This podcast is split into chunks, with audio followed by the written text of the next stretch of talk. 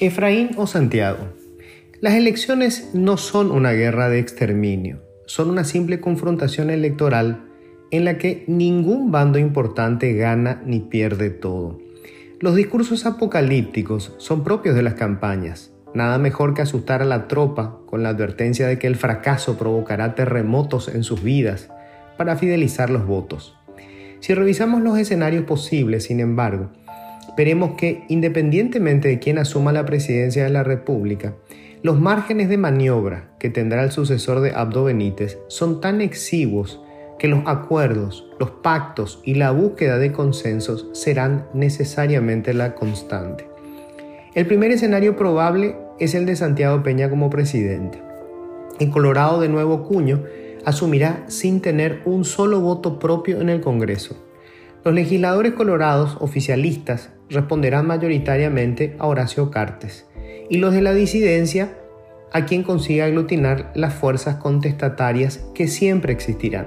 Esa es la fórmula mágica de la ANR, una interna inacabable que mantiene a los soldados en permanente alerta. Peña puede encontrarse con un Horacio Cartes extraditado, con pedido de extradición o bajo amenaza permanente de serlo. Es el peor sostén político que un presidente pueda tener. Herido de muerte, Cartes será impredecible. Sus prioridades han cambiado radicalmente de la fase de expansión y consolidación de su poder político y su imperio económico, entró a la de la supervivencia. Es imposible estimar hoy cuán catastróficos han sido los daños provocados por las sanciones de Estados Unidos. Para Cartes, Peña dejó de ser un potencial gerente en el Palacio de López. Hoy es una desesperada tabla de salvación. Pero lo que planee Cartes no es necesariamente lo que pretenda hacer Peña. Una vez presidente, las interrogantes para Santiago serán otras. ¿Podrá construir poder propio desde el Ejecutivo? ¿Tendrá la cintura política y el estómago necesarios para pactar o rentar sus propios apoyos? ¿Podrá desde la presidencia generar un liderazgo que en política le fue asignado a dedo por el financista del partido? Una sola cosa es cierta.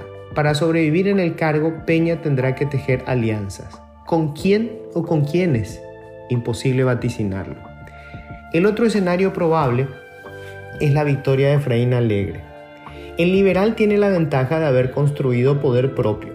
Será un político de raza que llega a la presidencia habiendo hecho toda la conscripción partidaria y sin responder a ningún sector empresarial ni religioso en particular, un poco como fue el ascenso de Nicanor. ¿Cómo distribuirá la administración del Estado para mantener el apoyo de todos los partidos de la concertación? ¿Cómo logrará convencer a las huestes famélicas de su propio partido que necesita meter a la mejor gente en los puestos más importantes si quiere tener resultados en el escasísimo tiempo que le darán los colorados antes de, empezar su campaña de retorno boicoteándolo? Sea Peña o Alegre, el nuevo presidente se encontrará con bombas de tiempo. El descalabro de la caja fiscal, la imposibilidad de seguir recurriendo a un endeudamiento masivo para financiar obra pública, una larga lista de proyectos populistas imposibles de financiar bajo tratamiento legislativo y el agotamiento de la paciencia ciudadana ante culebrones irresolutos como el transporte público, la cobertura de salud y las ruinas de la educación. Gane quien gane las elecciones, el futuro inmediato es complejo. Requerirá de una enorme voluntad de cambio y exigirá altísimos niveles de tolerancia, por un lado, y muchísimo coraje para enfrentar las consecuencias inevitables de los cambios más urgentes, por el otro. ¿Acaso el mayor desafío para el próximo presidente, si es que realmente pretende mejorar la calidad de vida de sus gobernados, será encontrar a los aliados correctos, independientemente del partido en el que militen.